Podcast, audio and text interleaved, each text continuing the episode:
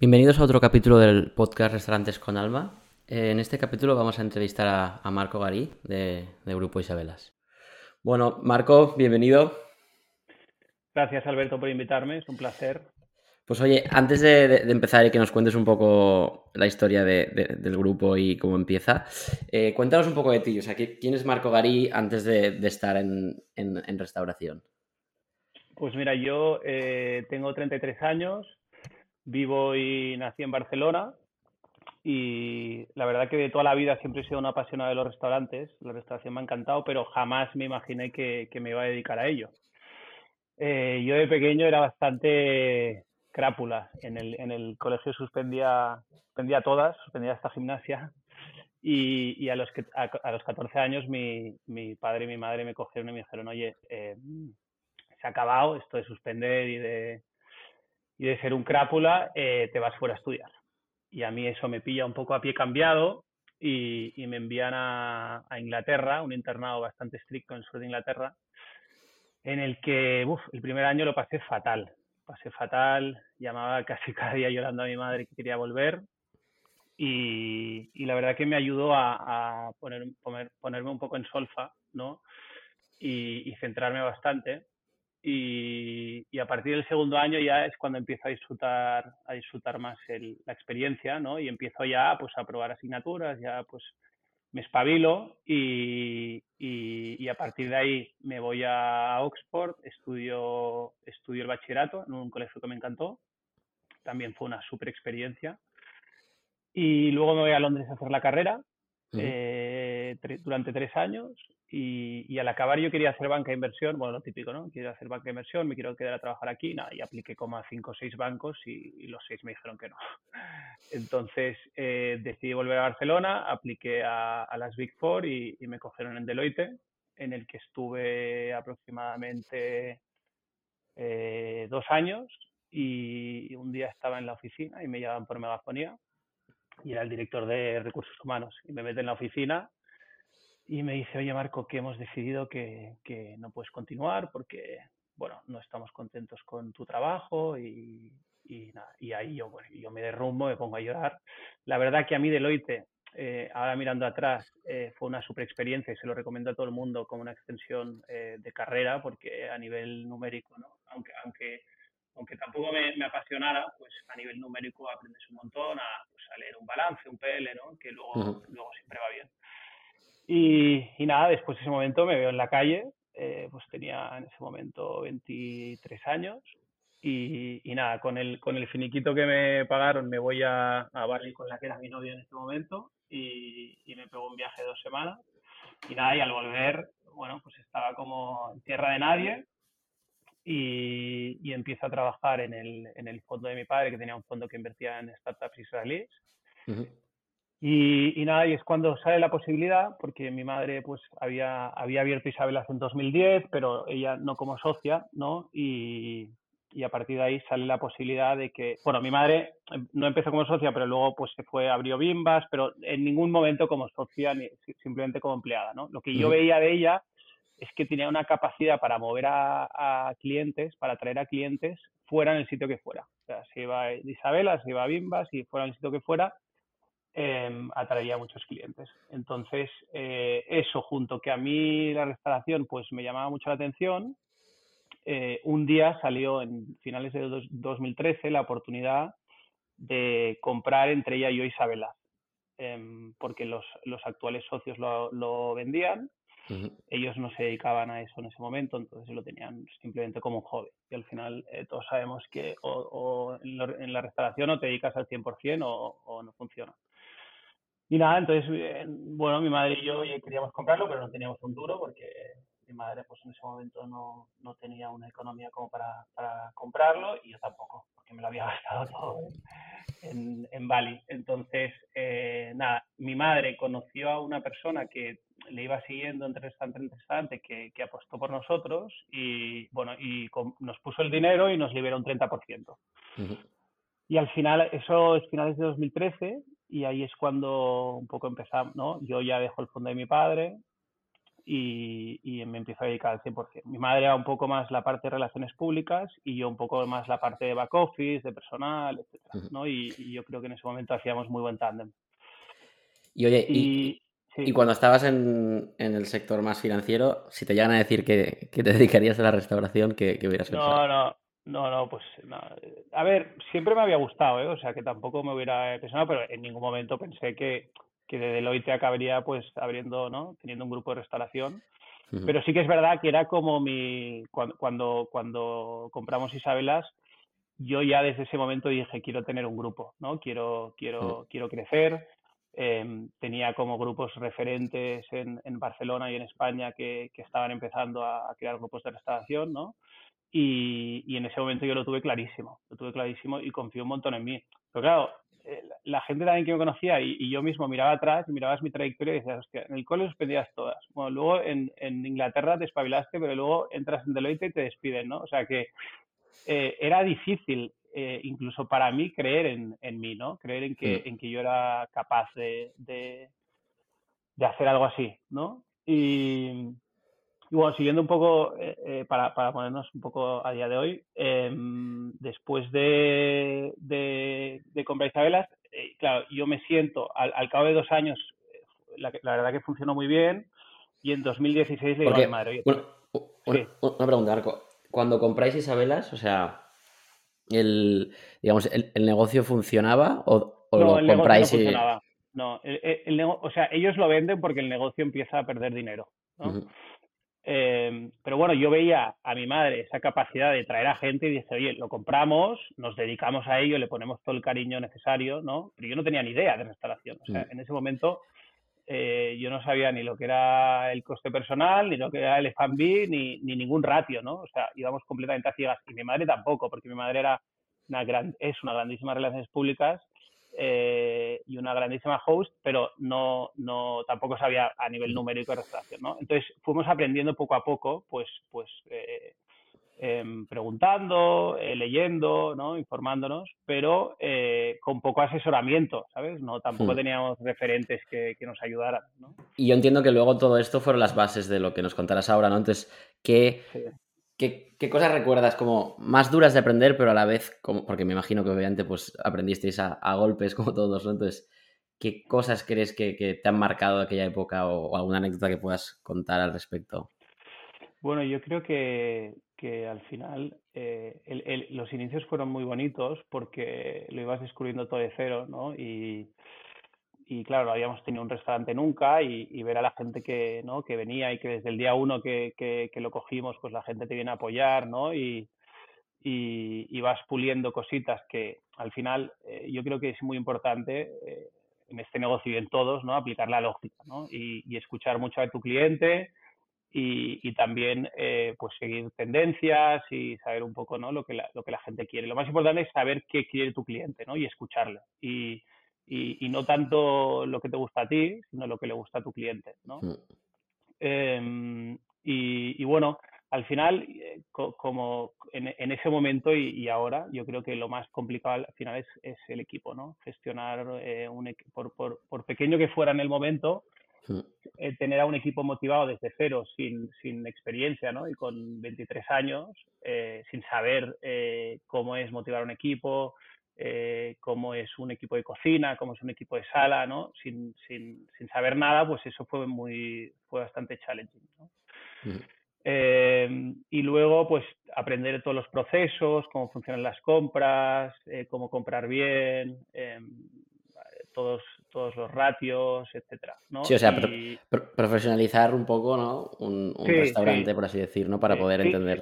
Exacto, sin ninguna experiencia previa. Yo, claro, yo eh, siempre digo que me hubiera encantado, eh, previamente a esto, trabajar en un grupo de restauración organizado y, y aprender, ¿no? Me, lo he pensado, o sea, lo pensé en ese momento y lo sigo pensando, ¿eh? que, porque a veces piensas, ¿cómo, cómo lo harán los otros, ¿no? ¿Cómo estarán mm. organizados?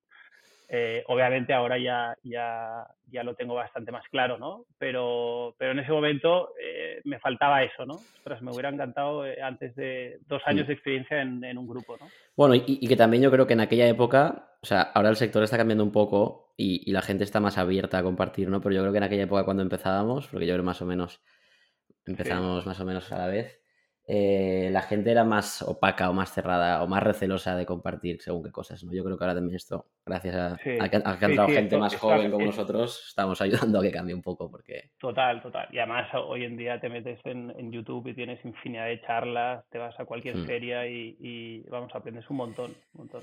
Entonces, os quedáis Isabelas, eh, le, dais un poco la, la, vuelta, por así decirlo, porque pasa de no funcionar a funcionar. Y esto, como. Pero tampoco, tampoco eh, por, por, por, ningún, ¿sabes? No, no, hicimos nada, simplemente le pusimos cariño, ¿no? Bueno, sí, estar ahí y hacer las cosas eh, bien, ir aprendiendo. Y, y, lo recuerdas, o sea, ¿recuerdas algún día como que digas, o sea, invento, eh, no sé si al principio no funcionaba porque, yo qué sé, por cualquier motivo pues no iba tanta gente o lo que sea, o, o en qué momento notas que, oye, que, que esto funciona, ¿sabes? O yo qué sé, empiezas a llenar a saco. Sí, no, yo recuerdo los primeros días que, desde el día uno ¿no? hicimos una pequeñísima reforma, lo pintamos con cuatro duros y desde el día uno eh, lleno, lleno, ¿no? Y, estuvimos dos semanas y decía, ostras, esto, va, de puta madre, em, lo estamos llenando, tal. Y, luego recuerdo que me vino la, gestoría y me dice, oye, cuidado que estás al 60% de compras. Y, yo me quedo, ¿de qué? ¿60%? ¿Qué es eso? ¿No? Y, es cuando empiezas a, darte cuenta que, no, no, solo llenando, ¿no? Te va bien. Es decir, eh, bueno, y poco a poco pues eh, fuimos mejorando y fuimos puliendo estas cosas. Entonces, ¿cómo, cómo evoluciona esto? Bueno, entonces a partir de ahí sí. Em, eh, en 2016 logramos comprar a, a, nuestro socio, que la verdad que yo estoy súper agradecido porque porque él confió mucho en nosotros y la verdad que, fue bastante a ciegas y, aunque luego pues estaba un poco receloso de que le compráramos, él lo entendió y, nada, súper agradecido porque además aprendido un montón de él y, me acordaré toda la vida. Y nada, y en ese momento eh, conozco a... Bueno, yo ya tenía claro que quería crecer, entonces me, iban ofreciendo locales y mucha gente decía, yo invierto, yo quiero invertir y tal. Pero en el momento que me quedara un local, o sea, que viera un local que, me quería quedar, pues esa gente pues eh, se echaba para atrás, ¿no? y, entonces es cuando conozco a, Harry y a Tony. Eh, y nada, pues desde el primer momento hay muy buen feeling y, ellos son gente, al revés, que son gente muy, muy echada para adelante, ¿no? Y, confiaron un montón en mí y me dijeron, oye Marco, nosotros cuando tú encuentres un local, eh, vamos, a, vamos a ciegas también, eh, vamos contigo y confiamos en ti. Y nada, y el primer local, me acuerdo que estaba viajando a Japón, que me envía una amiga y me envía velas, que en ese momento era un work center y, en, esa, y, en, y en el edificio solo, solo estaba el negro, ¿no? Y, y, nada, y a partir de ahí pues les digo, oye, tengo un local y tengo una idea de concepto em, para hacer y, nada, y entonces me dicen, oye, pues invertimos y, y, para adelante. Y, ahí también fue como mi primera experiencia de, de, hacer un restaurante de cero, ¿no? Porque Isabela ya me lo había encontrado medio claro. pues hecho y, ahí también aprendí un montón. No sabía ni, no sabía eh, pues oye, pues necesito un constructor, necesito un ingeniero, necesito un equipo de interiorismo, ¿no? Y, yo tenía que coordinar a, todo el mundo y luego montar el equipo de cocina, eh, desarrollar un concepto que no quería que se canibalizara en ese momento con Isabelas, con lo cual tenía, tenía que ser un concepto, pues, eh, bueno, quería hacer un concepto más, más económico, de gente más joven, ¿no? Para no canibalizar. Y también quería enfocarlo mucho a las copas, ¿no? Quería hacer un sitio donde después de cenar, pues, se animara un montón. Oye, ¿y, cómo es? O sea, compráis Isabelas con un socio, le acabáis comprando a él, con lo cual entiendo que queríais ir solos, y para luego dar entrada a otro socio. O sea, esto, este proceso mental, ¿cómo, cómo fue? Sí, la verdad que no, no. Em, yo, yo Isabelas lo veía como mi, lo sigo viendo como un poco nuestro seguro de vida, ¿no? Como, oye, ahí empezamos y, ahí queríamos tener el, el, el 100%. Sí que es verdad que con este primer socio, pues a nivel financiero teníamos nuestras diferencias. Em, y bueno, llegó un momento dado que tampoco estábamos muy cómodos, ¿no? Em, por muy agradecido que estoy y estuviera en ese momento, pues había un momento dado que a nivel de gestión, pues eh, de back office no estábamos cómodos. Y es porque decidimos eh, comprar, no, porque, no porque no queríamos tener socios en nuestro camino, al revés. A mí em, siempre me ha gustado, creo que es, que es positivo tener socios, porque además yo en, en, Harry y en Tony me apoyo un montón, me ayudan un montón a tomar decisiones, necesito también de, de, su consejo, ¿sabes? en, en, la mayoría de decisiones importantes y para mí eh, son muy importantes, porque em, si no me siento muy solo, ¿sabes? Sí, quizás ha sido más un... Eh, entras en Isabelas sin entender del todo el negocio, cuando lo entiendes todo piensas distinto a tu socio, ¿no? Le compras y luego buscas un socio que estés alineado ya entendiendo todo, ¿no? Sí, sí. Y entiendo que eso cambia, cambia la vida. Sí, total. Y además, eh, Harry y Tony son socios que no te molestan. O sea, es decir, ellos confían en, en, ti, confían en la persona y si invierte una vez en ti, te, van a dar su opinión siempre. Y yo además se la pido siempre, pero no te van a decir cómo tienes que hacer las cosas. ¿sabes? Eh, porque ellos han confiado en la persona y creo que eso en un socio es súper importante. Cuando tienes un socio, cuando tienes un socio eh, que trabaja contigo es más complicado, porque ah, quieras o no vas a tener opiniones distintas, entonces es muy complicado. Ese tipo de socios es más complicado. Un, un, un, socio financiero que te da su opinión, pero que te deja hacer y que confía en ti, em, es mucho más cómodo. Claro. Entonces, ¿cómo, cómo evoluciona esto? Entonces, Vale, entonces, a partir de ahí, bueno, abrimos velas y, y es un exitazo, la verdad, y, y, a partir de ahí, pues, bueno, tampoco, eh, Alberto, no teníamos un plan estratégico desde un inicio de, oye, vamos a abrir tantos restaurantes, vamos a hacer tal, o, o, ¿sabes? O, o, vamos a hacer este tipo de restaurantes, o sea, iba surgiendo a nivel que, que avanzábamos, es decir, pues sí, yo estaba atento, me iban enviando locales, tenía zonas identificadas en Barcelona que, que me gustaban, y, bueno, recibía un montón de locales, ¿no? Y los iba a ver. Y, lo que te digo de estrategia es que al final, cuando nos hemos quedado locales, en, el 100% de los casos, siempre ha sido por, por intuición, ¿no? Em, yo creo mucho en las energías y, siempre que voy a un local necesito sentir algo, ¿sabes? Para quedármelo, necesito sentirlo, verlo, imaginármelo, ¿no? Y, y tener esa intuición de, oye, lo veo, ¿no? Em, porque Harry en el podcast decía que yo era muy analítico, pero eso es una vez ya, ¿no? Eh, claro, una vez, tenéis el negocio abierto, claro. El negocio. Em, pero, pero en el momento de quedártelo, eh, yo creo que es un tema de sensaciones, ¿no? Y obviamente aplicar la lógica y, que los números salgan, ¿no? Pero, pero, pero es muy importante sensaciones.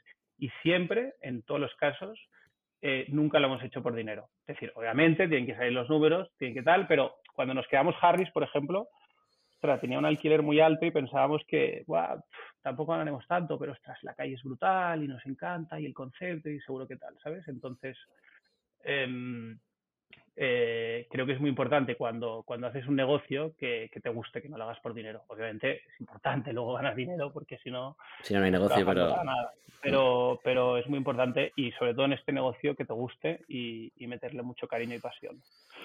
Em, y, luego nada, entonces a partir de ahí, perdona, ¿eh? eh seguimos, eh, bueno, justo el día que inaugurábamos Harry, eh, empieza el COVID, o sea, el 13 de marzo que lo inauguramos, inauguramos decretan el estado de alarma y nos quedamos completamente eh, cao. Yo también había abierto el Isabela House, perdona que me lo he dejado, que es el hotel que tenemos encima del restaurante Isabelas, una semana anterior. Em, y al final nosotros, en, previamente en las, eh, cuando nos quedábamos locales, dejábamos una parte importante de, la obra, o sea, un 20%, a pagar con el propio negocio. ¿no? Y, claro, nos pilla el COVID con una deuda bancaria importante, con una deuda industrial importante y, nos cierran todo. Entonces, en ese momento, bueno, pasamos dos semanas muy malas y a partir de ahí decimos, oye, ¿qué hacemos? Eh, eh, nos quedamos en, en, el sofá mirando qué pasa y tal, o, nos quedamos sitios que en su momento no habíamos podido quedarnos eh, y apostamos porque esto pasará y, vamos a por todas. Y es cuando decimos, oye, sí, sí, porque al final yo soy un tío muy ambicioso y, y, y, cuando y bueno y en ese momento pues dijimos va vamos a por todas y es cuando nos empezamos a quedar Gala Julieta Sanitas Madrid Carmina, etcétera, ¿no? Y nos quedamos una serie de locales. Eh, empezamos las obras eh, en la mayoría de sitios durante el COVID y confiando en que cuando finalizaran las obras y abriéramos, pues el COVID ya pasa. Ya, o sea, una, una apuesta de, de todo nada, ¿no? o sea, al final es, oye, me cierra lo que tengo, vamos a por todas. Sí, sí, también ahí eres bastante inconsciente, ¿no? Porque lo piensas ahora y dices, pero bueno, al final, oye, en esta vida, ¿quién no Bueno, sí, ¿no? y también estás, o sea, a todo lo pasas muy fácil, pero siempre que hay crisis de estas, luego siempre se pasan, de una manera u otra, ¿no? Y tienes que poder hacer estas apuestas y, poder correr el riesgo, que no sé hasta qué punto os comprometía si, si se complicaba, o sea, me refiero, obviamente era una inversión, ¿no? Pero pero cuánto te puede cambiar la vida si sale mal. Obviamente cambia versus salir bien, pero, pero bueno, también es poder correr el, riesgo de cierta, Total, total, sí, total. Y, nada, y en ese momento pues em, eh, nos quedamos así de y tenemos la leche de que a medida que van acabando las obras, pues van sacando las restricciones y podemos ir abriendo. Que luego nos van metiendo restricciones y también lo pasamos mal y tal. Pero nosotros tampoco durante el COVID, pues no dependíamos en ese momento mucho del turismo porque teníamos locales más en la zona alta. Y cuando, a medida que nos dejaban abrir, ya era como un boom, ¿no? Porque la gente salía. Sí. Em, pero bueno, eso, tuvimos la, suerte de que a medida que, íbamos abriendo, pues el COVID eh, eh, fue pasando. O sea que al final aprovecháis el COVID para quedaros con locales que no hubierais podido acceder o no os hubierais planteado, ¿no? Porque simplemente no se hubiera dado la oportunidad. Era, o sea, era, era, muy complicado. Para que te das una idea, eh, eh, eh, Gala, que anteriormente el principal, el tres meses antes de que nos lo quedáramos, perdona, un año antes de que nos lo quedáramos, le iba muy bien. ¿sabes? Em, y, nunca lo hubiera traspasado. Entonces, también le hacían ofertas porque era un local eh, bastante buscado ¿no? por grandes grupos, no solo, no solo nacionales, sino internacionales. Em, y le, hicieron ofertas eh, por el cuatriple de lo que pagamos, ¿sabes? O sea, em, entonces eh, fue una oportunidad, pero también fue un riesgo. O sea, en ese momento era un riesgo muy alto. Mm. Entonces yo creo que la, la, la, ¿no? Eh, nuestra, nuestro, nuestra actitud de echados para adelante pues ayudó en de arriesgar, ayudó en, a quedárnoslo y, luego pues nos salió bien, de momento. Entonces, al final, digamos que en el COVID sembráis lo que ahora está siendo un súper crecimiento, entiendo, ¿no? O sea, al final vais saliendo del COVID con locales súper estratégicos y conceptos además, no solo en zonas buenas, sino que además de dimensiones de tamaño grande, que al final eso además de, riesgo, pues si sale bien, pues es mucha facturación, ¿no? Entonces. Sí, total, total. También, perdona, dime. No, digo que si puedes compartir una evolución, no sé, total de facturación de estos, o sea, como de estas fases para que la gente se haga una idea, porque al final es pasar de del, pequeño Isabelas, entre comillas, ¿no? A, en pocos años. Pues mira, la verdad que nuestro crecimiento ha sido súper agresivo en los últimos tres años. Nosotros hemos pasado eh, de facturar eh, hace tres años eh, 4 millones a facturar 9 eh, y a facturar 22 el año pasado y con una previsión de facturar 28 en 2023, con 11 restaurantes, dos hoteles en Barcelona, Girona, Madrid y Oporto. Y a, em, y a, nivel financiero, entiendo que, o sea, porque al final obviamente los, los locales los conozco, entonces cada uno es de su padre y de su madre a nivel de, concepto, de inversión, ¿no? Entiendo que tampoco sí. un patrón súper, súper... Pero no, normalmente en qué rangos os movéis de, esa, de cuánto os cuesta abrir un local. Em, pues mira, desde, desde un millón doscientos, pero esto ya era hace, hace tres años que era todo mucho más económico, hasta casi tres millones de euros. Y esto es em, traspaso, obras y. Sí, no, No, solemos pagar mucho traspaso, no, no, somos muy de pagar traspaso, pero, pero en alguno hemos pagado, sí. Y esto es todo, traspaso, obra, puesta a punto y tal.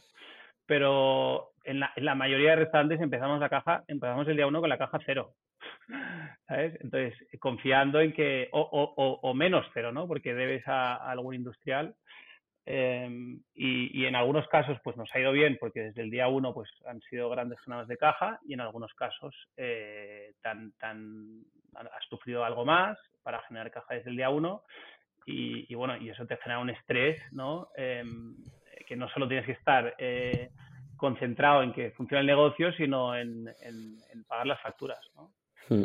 Em, entonces, bueno, también, ¿no? Eh, esta ingenuidad de quedarnos tantos locales durante el COVID, pues, pues nos provoca un, un crecimiento súper agresivo, como, como el que os he explicado, de abrir muchos locales a la vez, ¿no? Y, y, al final los cimientos de Isabela en ese momento no estaban preparados para, para, para, esta envergadura, ¿no? Para esta facturación que tampoco teníamos prevista. Es decir, nosotros cuando abrimos Gala, en ninguno de nuestros mejores escenarios pensábamos que iba a facturar lo que iba a facturar y que iba a tener un equipo de, de 70 personas, ¿no? 60, 70.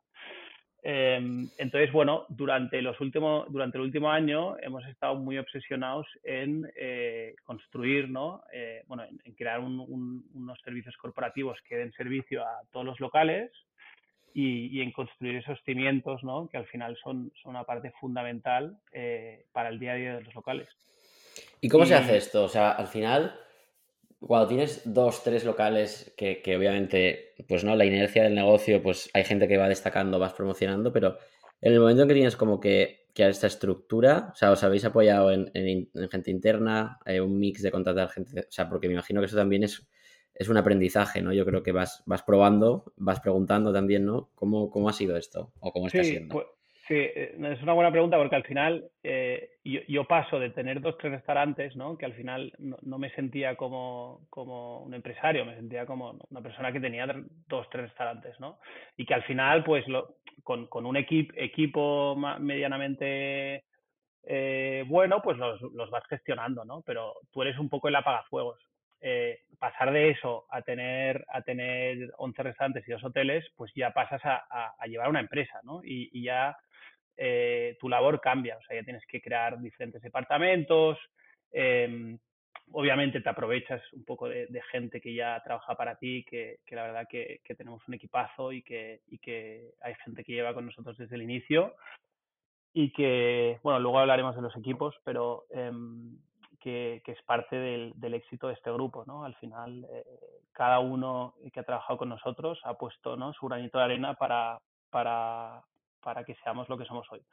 Y, y eso, y al final, pues, com, como crecíamos tan rápido, pues al final teníamos que fichar a gente de fuera, ¿no? Teníamos que fichar a talento eh, y, y, gente muy buena, ¿no? Y gente que viniera, por ejemplo, yo, yo lo, cuando fichamos a gente del departamento, cuando yo necesitaba gente muy autónoma, ¿no? Que también me enseñara a mí, porque yo no, yo no sabía lo que era un CFO, lo, lo, que hacía un CFO o lo que hacía una directora de recursos humanos. Entonces necesitaba gente que ya tuviera experiencia y que creara esos departamentos de cero, ¿no? Porque eh, tenía pesadillas de que llegara un director financiero o, una directora de recursos y me dijera, oye, ¿y ahora qué tengo que hacer? ¿no? Y yo, no, no, me lo tienes que decir tú lo que, lo que tienes que hacer, porque, porque claro, yo no, yo no sabía, yo no había trabajado nunca en una empresa ni había llevado una empresa, ¿no? Entonces, bueno, pues eh, con el tiempo vas, vas, aprendiendo y al final lo que te das cuenta es que lo más importante en, en tu equipo es, es, que haya muy buen rollo, que haya muy buen rollo, que haya armonía, eh, que la gente pues al final no eh, sienta los colores de la camiseta y, que esté feliz y cómoda, ¿no? Porque eso es lo que va a hacer que tu empresa crezca o no, ¿no? Tú solo no lo vas a hacer. O, o tienes un equipo súper preparado y súper talentoso y, y que cree también en el grupo, o, se te complica, se te complica. Y a mí, pues, eh, pasar, ¿no? Eh, de, de, esta mentalidad de, oye, pues más o menos yo lo voy haciendo, tengo a gente buena en cada sitio y tal, a mentalidad de, oye, ya, ya tenemos una empresa, eh, ahora, hay que crear departamentos, hay que fichar gente potente, pues es un cambio drástico eh, y un cambio que, bueno, pues eh, no es fácil, ¿sabes? Y durante los últimos 12 meses, pues hemos estado trabajando en eso. Y, y la verdad que miro atrás, cada mes miro atrás y digo, ostras, lo, que hemos avanzado, ¿no? Y, y, y, estamos mucho mejor cada mes, estamos mucho mejor que el mes anterior. Y eso es muy gratificante.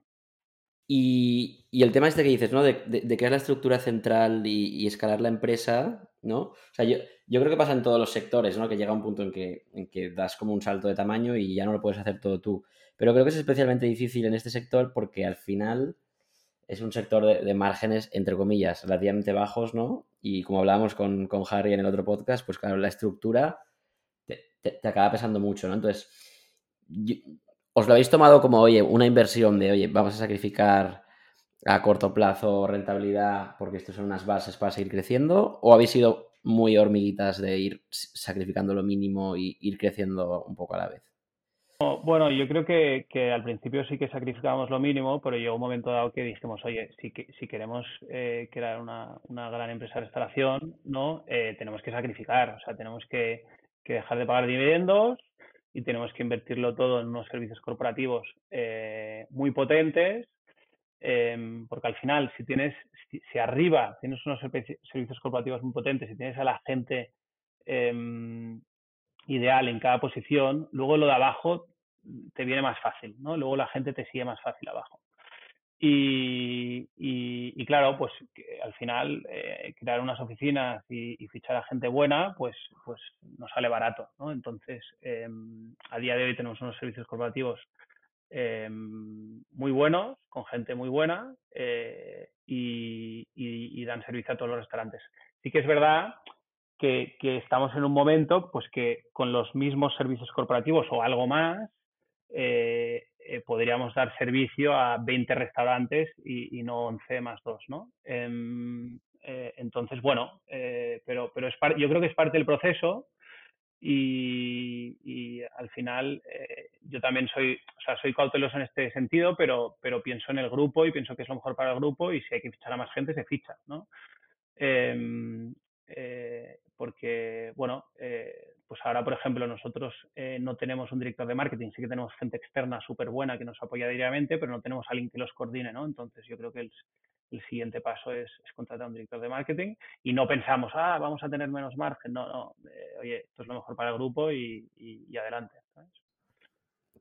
Claro. Hablábamos ayer también con, con, con Fran de González, que, estuve con él, y, me decía, hostia, cuando tienes servicios centrales y, tienes gente muy buena, tienes que darles oportunidades de crecer, ¿no? Entonces, eso te, empuja a ser aún más agresivo con el crecimiento. No sé si has, vivido un poco esto, ¿no? Porque es, hoy tienes gente buena que quiere más y más y más, y entonces periodos que hayáis tenido de consolidar alguna parte del grupo o de reestructurar algo o, o frenar un poco aperturas, ¿no? Seguro que os ha pasado también, no sé si puedes compartir ahí alguna. Sí, sí, pero yo creo que ah, nos ha pasado al revés, ¿sabes? Nos ha pasado, eh, hemos abierto, hemos ido tan, tan rápido que nos ha faltado gente, ¿sabes? Em, eh, yo escuché el, podcast de Fran y, y, sí, hay muchas veces que, pues tienes a gente súper potente, no la puedes poner, pero a nosotros al revés, o sea, nosotros em, incluso nos sabía mal, ¿no? Porque teníamos a gente súper... Teníamos un segundo muy bueno de un restaurante y lo sacábamos y lo metíamos de primero en otro y de repente ya veíamos otro y ese tercero tan bueno también lo sacábamos y lo metíamos en otro, ¿no? Y, a veces tampoco estaban preparados para ser un primero, ¿no? Pero, pero, pero, pero no tenías otra. Y nos sigue pasando a día de hoy, ¿eh? Nos sigue pasando. Es que al final a nosotros también se nos ha juntado el crecimiento con, con la crisis de personal que ha habido en España y sobre todo en Cataluña y, un poco ¿no? lo que ha marcado el COVID un antes y un después en, el tema hostelería. Y, bueno, hemos sufrido, hemos sufrido, a nivel de personal hemos sufrido. Em, ahora estamos mucho mejor, pero eh, hemos tenido que salir a buscar talento, ¿sabes? Porque, porque nuestra, nuestra propia cantera, que, al final es lo, es, es, lo más valioso, ¿no? Y es en, o sea, lo ideal es cuando eres un restaurante coger a tu cantera, ¿no? Y, y promocionarla pero, pero a día de hoy seguimos sin, sin tener la suficiente cantera em, para el ritmo de aperturas que tenemos. Y decías el, la crisis personal en Cataluña, ¿en Madrid no la estáis sufriendo? Bueno, a mí me ha dado la sensación, también es verdad que solo, ahí solo tenemos de momento un restaurante, abrimos ahora otro en mayo, em, me ha dado la sensación que, em, que, hay menos crisis, ¿no? Y hablando también un poco con, con los telos de ahí, en Cataluña ha sido más agresivo. Em, ha sido más complicado encontrar a gente, em, gente de oficio, ¿no? Al final, porque mucho camarero que lo hace pues para pasar unos meses o porque está estudiando y necesita dinero y, y, al final eh, tú necesitas gente que, que lo haga por, por oficio, ¿no?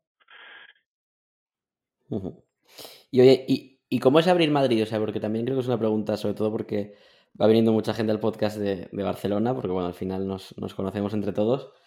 Y siempre es el tema, ¿no? De, oye, creo marca en Barcelona, tengo cierto tamaño, me atrevo a ir a Madrid. Y, lo compartió Borja de Nomo, lo compartió Fran también. mm, qué duro es, ¿no? Cuando, cuando eres el rey del mambo en, Barcelona, llegas allí y, te das una cura de humildad que, no sé si os, ha pasado también a vosotros. Sí, pues eh, en, cierto, en cierto modo sí. O sea, Madrid es una ciudad que para nosotros siempre ha sido, eh, un poco volviendo al tema de antes, ¿no? O sea, yo siempre ido a Madrid y me acuerdo de pequeño que siempre pasaba por el, callejón de Puchardá y decía, ostras, me encantaría tener un restaurante aquí algún día, ¿no? Em, y llega un momento pues que te sale la oportunidad y, y que también lo haces por, por, por, impulso, porque, oye, pues te va muy bien en Barcelona, pues porque no me irá bien en Madrid, ¿sabes? Y, y, mm. también el local era, pues, era precioso, operativamente eh, una pesadilla porque tiene cuatro pisos, la cocina abajo y tal, y, acostumbrarse a eso, pues no es fácil, eh, cuesta, pero, pero bueno, abrimos ahí también, eh, pues pensando, oye, que sería más difícil que en Barcelona, porque obviamente es una ciudad que no te conoce nadie, que te has de hacer un nombre y tal, pero teniendo en cuenta que Madrid también pues está en un momento muy bueno a nivel restauración y que, bueno, que ahí también la cultura es más de salir a, a cenar entre semana y y, bueno, eh, los primeros seis meses fueron muy duros porque, porque claro, nosotros estamos acostumbrados a abrir un restaurante y, tener a, una manada de gente, ¿no? Que por lo menos te viene a probar, luego vuelve o no vuelve, pero por lo menos te viene a probar y ahí no, ahí em, nadie te conoce, ¿no? Entonces, también fuimos eh, muy claros en que en Madrid eh, nos teníamos que poner una calle super estrategia, una calle de paso, por, por, esta razón, oye, no te conoce gente, pues, pues, pues que haya mucho paso. Y, bueno, esa calle tiene paso, pero menos del que nos pensábamos. ¿no? Entonces, eh, bueno, los primeros seis meses también nosotros, cuando abríamos eh, el primero de Madrid, estábamos firmando el segundo, o sea, no habíamos ni esperado a, ver si iba bien. ¿no? Y, claro, los primeros seis meses nos mirábamos y decíamos, eh, nos hemos quedado otro y este y tal, pero bueno, yo confié mucho siempre en el local, confié mucho en nuestro producto. Si nuestro producto funciona en Barcelona, eh, y cuando viene un madrileño le gusta, pues tiene que funcionar y en Madrid también, pero es cuestión de tiempo. A las cosas hay algunos restaurantes que les tienes que dar más tiempo que otros, o no, ¿eh? o oye, te puedes equivocar y, cierras y vas a por otra cosa. Em, y nada, y yo creo que, que, que bueno, que a partir de, de, esos seis meses, pues empezamos a notar, oye, que, pues, que ya empezamos a fidelizar, eh, que vuelven clientes, que gusta, que el equipo ya va más rodado, que la cocina va más rodada etcétera, ¿no? Y, nada, y ahora la verdad que estamos, estamos contentos, estamos pasando un buen momento y también nos ayuda, ¿no? A empezar el nuevo proyecto que abrimos en mayo, que ya es un local mucho más eh, importante a nivel de inversión, eh, de alquiler, etcétera, y, y, nos ayuda esto, ¿no? A empezar, porque claro, imagínate, con el otro local no funcionando, abrir un segundo, ¿no? Y, más grande y, con una inversión más potente. Entonces, eh, bueno, contentos de, de que haya tenido buena acogida. Y luego también otra cosa que yo creo que es interesante, cuando tienes ya una estructura, eh, digamos, más allá de, servicios centrales, pero operativa, ¿no? En Barcelona, porque tienes varios restaurantes y eso te da cierta flexibilidad, ¿no? El volver a estar solo en una ciudad, me imagino también, ¿no? Aparte de, o sea, con un local, aparte de la complejidad de la, de la demanda, por así decirlo, el cómo se solucionan los problemas, ¿no? Cuando tienes eh, menos, eh, digamos, eh, restaurantes de la red que te, te pueden dar un apoyo inmediato, por así decir, ¿no? No sé si hay sí, sí, claro, siempre es más complicado cuando no, cuando no estás a, tiro de moto, pues tienes que coger un ave.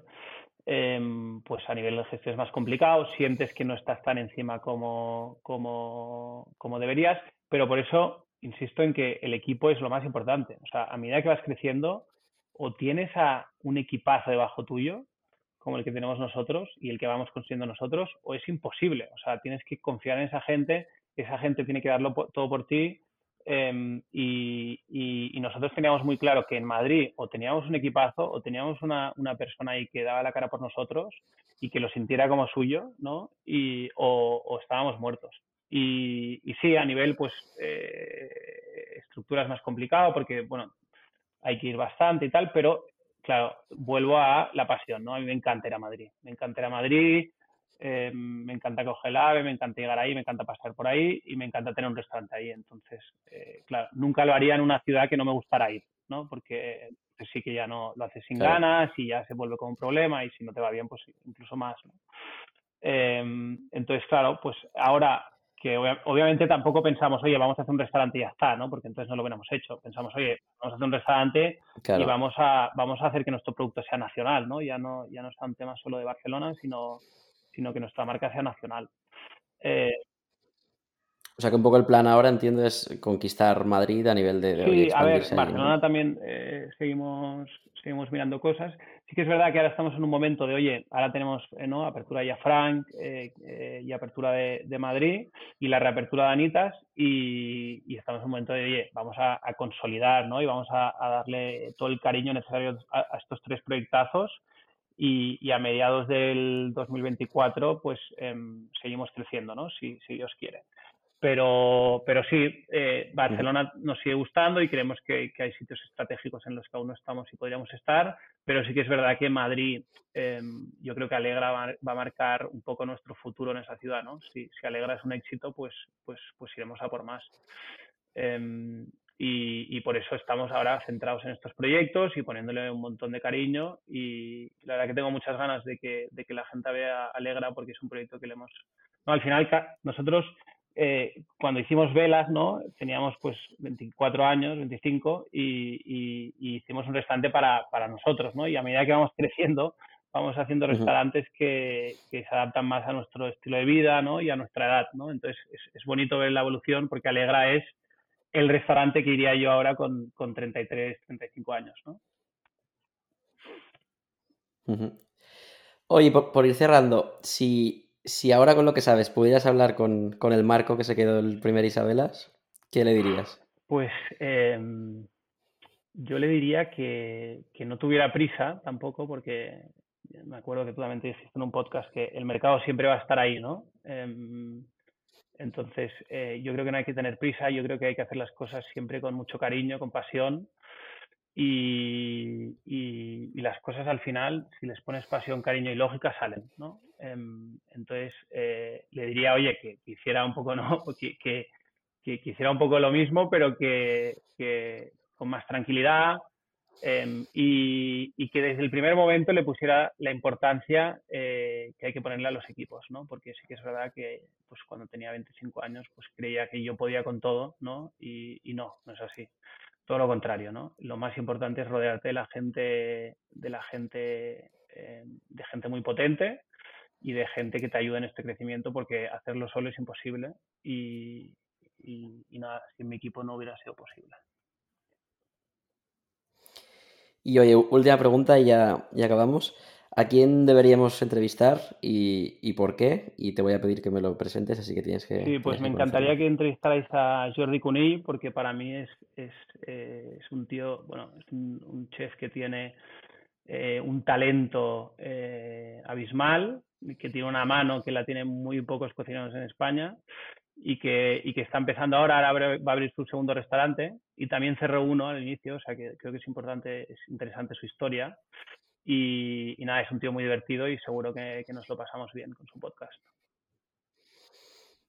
Perfecto. Pues oye Marco, muchas gracias por, por venir y contarnos la historia de, del grupo Isabelas. Y gracias a ti Alberto, un placer que me hayas invitado. Un abrazo. Muchas gracias. Hasta luego. Chao, chao.